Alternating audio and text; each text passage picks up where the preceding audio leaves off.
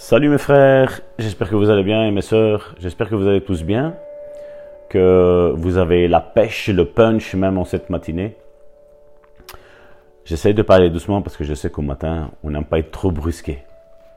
Mais Dieu m'a mis à cœur 2 Corinthiens chapitre 5 verset 17. Si quelqu'un est en Christ, il est une nouvelle création. Les choses anciennes sont passées, voici, toutes choses sont devenues nouvelles. Mon frère, ma sœur, sais-tu que nous avons des droits et des privilèges? Tant de personnes connaissent le Seigneur Jésus comme sauveur personnel, sans pour autant savoir quoi que ce soit à propos de leurs droits et de leurs privilèges en lui.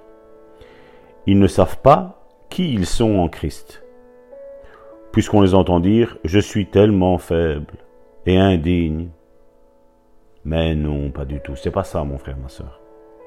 Tu n'es pas faible. Tu n'es pas indigne. Si ton esprit est né de nouveau, vous êtes devenu un homme nouveau en Jésus. C'est ce que le texte que nous avons lu dans 2 Corinthiens chapitre 5 verset 17 nous dit. Et, et Dieu ne fait point de créature indigne. Vous êtes la nouvelle créature en Jésus.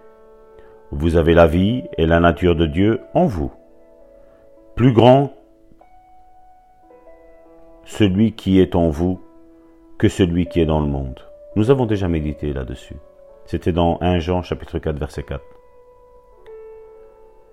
2 Corinthiens chapitre 5 verset 21 nous dit que nous sommes la justice de Dieu en Christ. Mon frère, ma sœur, vous avez été rachetés de la main de l'ennemi, selon Colossiens chapitre 1 verset 13, qui dit, Il nous a délivrés de la puissance des ténèbres et nous a transportés dans le royaume de son Fils bien-aimé. Vous n'êtes pas dans le royaume des ténèbres. Vous vous trouvez dans le royaume de la lumière. À l'église du Bon Samaritain, nous avons, nous avons parlé longuement sur ça. C'était ce dimanche. Satan n'est ni votre Seigneur ni votre Maître. Jésus est votre Seigneur et Maître. Voilà pourquoi le péché, la maladie et l'infirmité ne peuvent plus vous dominer, puisqu'ils ne sont pas vos seigneurs. Jésus est votre Seigneur. Et il n'a pas de maladie ni d'infirmité. Il a la santé et la guérison, mon frère, ma soeur. Il faut qu'aujourd'hui tu, tu prennes conscience de ça, mon frère. Je ne suis pas en train de te condamner ou de te juger si tu es malade. Non, non, mon frère, ma soeur. Peut-être que tu as été euh, endoctriné ou tu t'es fait une conception de, de Dieu, de Jésus, du Saint-Esprit, où la maladie fait partie de la fatalité, de la norme quelque part, parce qu'aujourd'hui la plupart sont malades. Mais mon frère, ma soeur, Christ vit en toi. Celui qui a anéanti la mort. Celui qui a anéanti la maladie. Celui qui était rempli d'amour. Réfléchis bien à ça. Une bonne déclaration pour aujourd'hui. Je suis une nouvelle créature en Jésus-Christ. J'ai la vie et la nature de Dieu en moi. J'ai été racheté de la main de l'ennemi. Je ne suis plus dans le royaume des ténèbres je me trouve dans le royaume de la lumière.